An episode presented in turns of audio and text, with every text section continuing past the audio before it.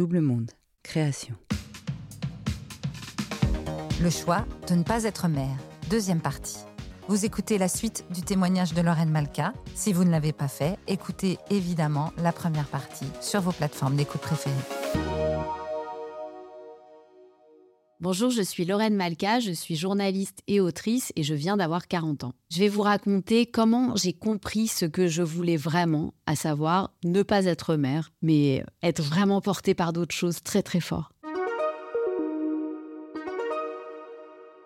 Je suis encore dans ce dilemme auquel je ne pense finalement jamais parce que j'ai trop la flemme d'y penser, à savoir est-ce que je veux ou pas faire un enfant?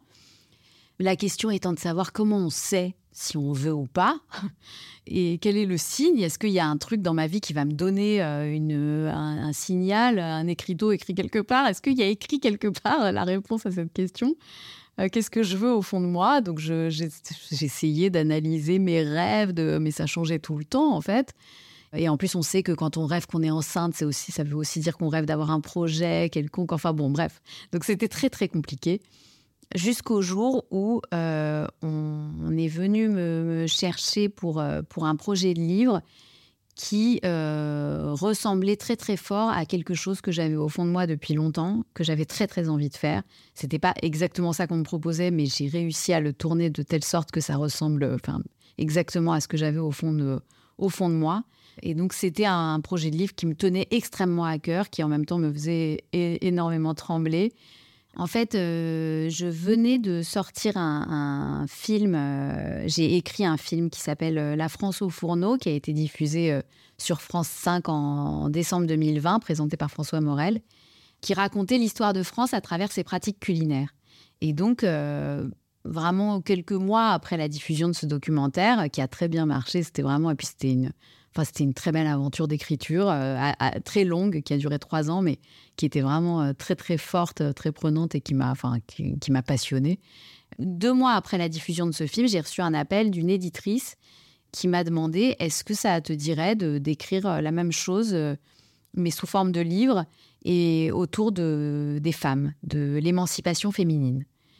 Et en fait, ça, il y a un sujet qui me passionne depuis très très longtemps, c'est le rapport des femmes à la nourriture. C'est vraiment un sujet euh, que j'observe depuis très longtemps, à la fois à travers ma famille, à travers mon histoire personnelle, à travers les femmes que je côtoie. Donc à la fois dans le côté euh, joyeux, convivial, euh, souvenir d'enfance, gourmandise, mais aussi dans le côté plus éprouvant, très, très inquiet. très coupable, le rapport très coupable que les femmes ont avec la nourriture, et notamment à travers le, l'anorexie et la boulimie, qui est quand même un phénomène euh, très très répandu. Beaucoup plus que ce qu'on ne croit, je, crois, je pense. Et donc, moi, j'ai vu à travers cette proposition la possibilité de parler de tout ça. Euh, pourtant, ce qu'on me proposait, c'était un projet sur le l'émancipation féminine. Donc euh, là où là où il y avait un petit twist à faire, c'est que moi je comptais pas parler forcément du chemin d'un chemin d'émancipation, mais plutôt d'un enfermement progressif dans un tourment proprement féminin, je pense, euh, du rapport à la nourriture.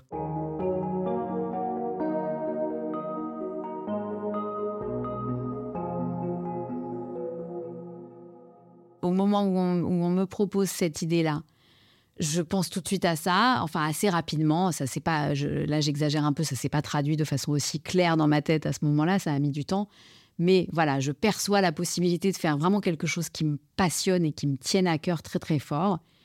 Et là, ça a été comme une évidence. Je, et j'ai même pas eu besoin vraiment de le décrypter de façon très consciente. En fait, il y a, des moments comme ça dans la vie où il y a, ça, fait comme un décapsuleur, quoi. Ça, voilà, ça, apparaît euh, très clairement. J'ai eu ma réponse. En fait, j'ai su ce que c'était d'avoir envie de quelque chose. C'est pas la première fois que j'avais envie de quelque chose, mais c'est c'était à un moment où je n'arrêtais pas de m'arracher les cheveux en me demandant mais comment on sait quand on veut ou pas? Comment on sait ce qu'on veut au fond de nous? Comment on décrypte ça? Où est-ce que c'est marqué? Et là, en fait, ce projet m'a emporté d'une telle force, exactement comme on peut avoir quand on tombe amoureuse de quelqu'un, quoi. C'est-à-dire vraiment, mais je, je ferai tout, je ferai tout, je ferai n'importe quoi pour écrire ce livre. Tout donc là, euh, je veux dire, c'était dans ma chair, c'était dans, c'était tellement puissant que euh, je, me suis dit, ok, euh, Je sais très bien ce que c'est que d'avoir envie de quelque chose. C'est pas la première fois que ça m'arrive. J'espère que c'est pas la dernière. En tout cas, ce qui est sûr, c'est que je ne ressens pas ça vis-à-vis de la maternité. Ça, c'est une certitude. Je, n'ai jamais, en fait, je, n'y pense jamais.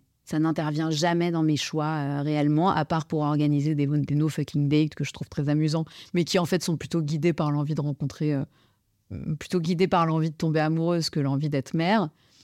Donc c'est comme ça que j'ai compris en fait euh, que je n'avais pas envie d'être mère. Et ce qui est terrible, c'est que très souvent, à la fois euh, dans ma, bon, surtout dans ma famille, hein, dans ma famille au sens large, euh, mais aussi les personnes que je rencontre, qui se permettent quand même souvent de juger les, choix, on m'a beaucoup dit, premièrement, mais qu'est-ce que ça veut dire ne pas avoir envie? J'ai pas envie. On m'a déjà dit ça, mais j'ai pas envie. J'ai pas envie de manger un McDo. J'ai pas envie de j'ai pas envie de sortir en boîte ce soir, j'ai pas mais j'ai pas envie de faire un enfant, c'est ça que tu me dis comme raison. Mais qu'est-ce que c'est que euh, cet argument euh, nul? Donc d'une part, mon argument était apparemment euh, pas à la hauteur, alors que pour moi, il, je veux dire, il était évidemment plus puissant que tout. Et la deuxième chose qu'on me disait souvent, c'est mais tu sais, tu peux écrire et faire un enfant. Tu n'es pas obligé de choisir, c'est pas parce que tu décides de faire un livre que tu ne peux pas faire d'enfant par ailleurs. Et en fait, ce que j'ai, toujours eu beaucoup de mal à expliquer euh, aux gens, c'est que euh, la, concurrence, elle se fait pas du tout à cet endroit-là. J'ai, pas décidé de faire un livre à la place de faire un enfant. J'ai juste compris que j'étais emportée par un désir très fort de faire un livre et que je n'étais pas emportée par un désir très fort de faire un enfant. Or, euh, oui, pour faire un enfant, il faut le désirer très, très, très, très fort. Et ça, c'est un truc, je ne comprends pas que moi, je sois consciente de ça alors que je n'en ai pas, et que les, les, les, personnes qui en ont soient capables de me dire, mais comment ça, tu n'as pas envie de faire euh, un enfant Mais c'est pas, c'est, c'est, pas un critère. Mais évidemment que c'est un critère. Ça chamboule tellement de choses dans une vie. Créer une conscience, la mettre dans ce monde et, se dire que, que, c'est un, engagement qu'on fait à vie euh, de, d'être responsable de cette personne, mais euh, évidemment qu'il faut en avoir, mais une envie, euh, je veux dire, qui. pour moi, c'est la seule. D'ailleurs, c'est ce que je dis souvent à mon petit ami qui, lui, est, même assez choqué qu'on puisse faire des enfants dans ce monde-là, en pleine crise climatique, crise sociale, crise démocratique. Voilà, lui, il est choqué de ça. Et moi, je lui réponds souvent, mais l'envie de d'avoir un enfant est incontestable. À partir du moment où on dit oui à ce projet-là, c'est dire oui à la vie, c'est dire oui à, à, l'avenir. Et il n'y a pas de réponse logique, factuelle qui, qui peut venir dire à quelqu'un non, non, mais c'est pas une bonne idée, ne fais pas d'enfant maintenant, etc. Par contre, il n'y a pas non plus de réponse à m'opposer à moi euh, pour m'expliquer que, euh, que c'est pas logique parce que je pourrais très bien faire un livre en même temps. Non, non, je, tout ce que je sais, c'est ce dont j'ai très, très, très, très, très, très, très envie. Et euh, en l'occurrence, j'avais extrêmement envie, avant mes 40 ans, d'écrire ce livre qui, euh, qui était évidemment au fond de mon ventre.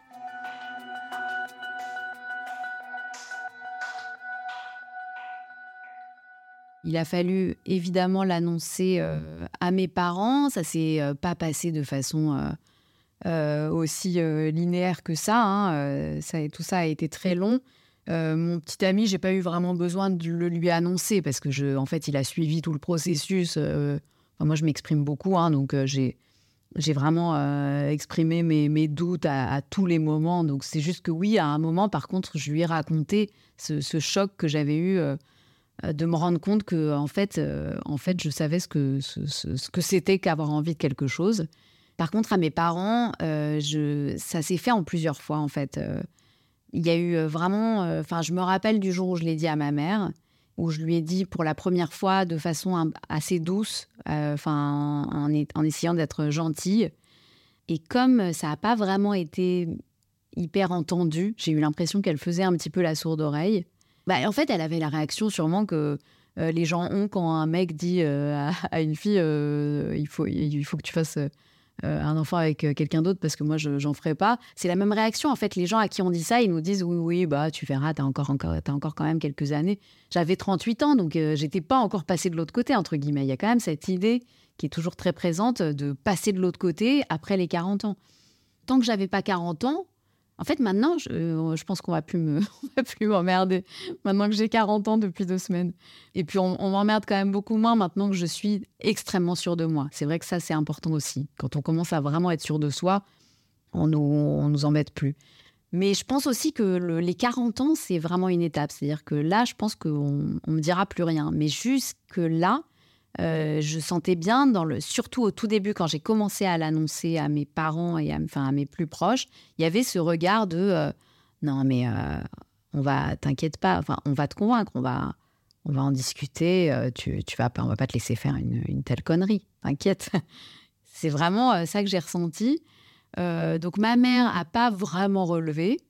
Donc comme j'avais commencé par lui dire assez gentiment, petit à petit, je l'ai dit de façon un peu plus agressive.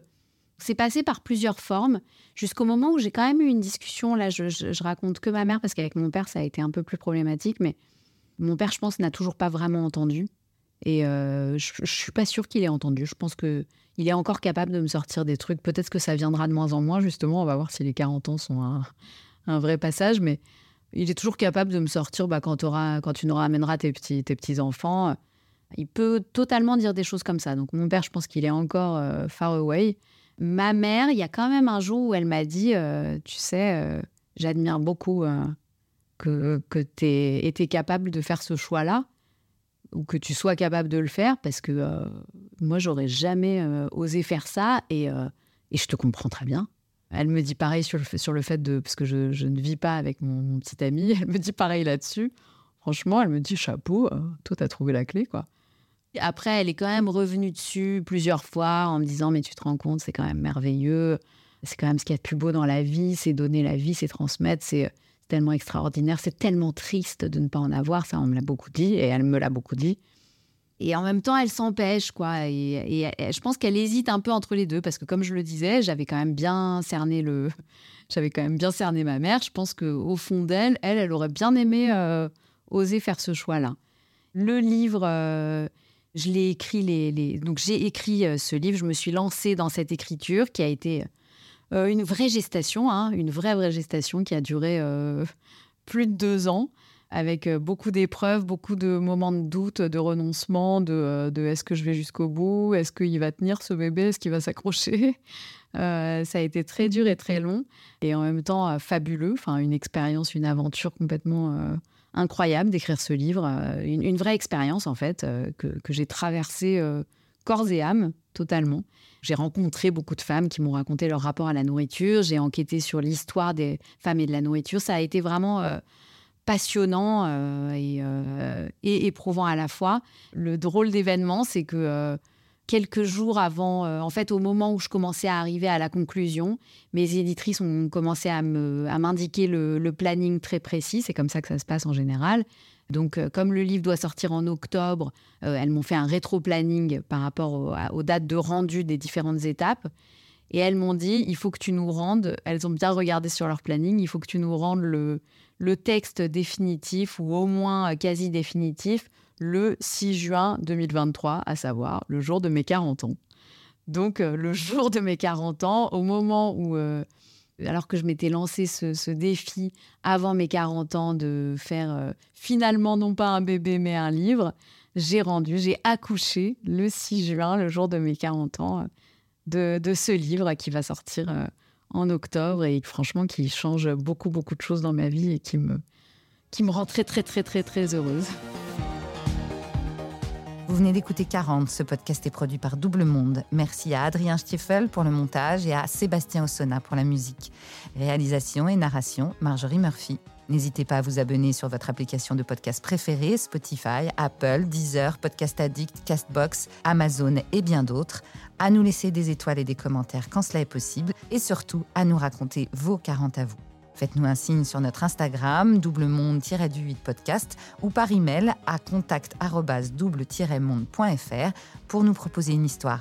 On est impatient de vous tendre le micro pour nous raconter votre bascule.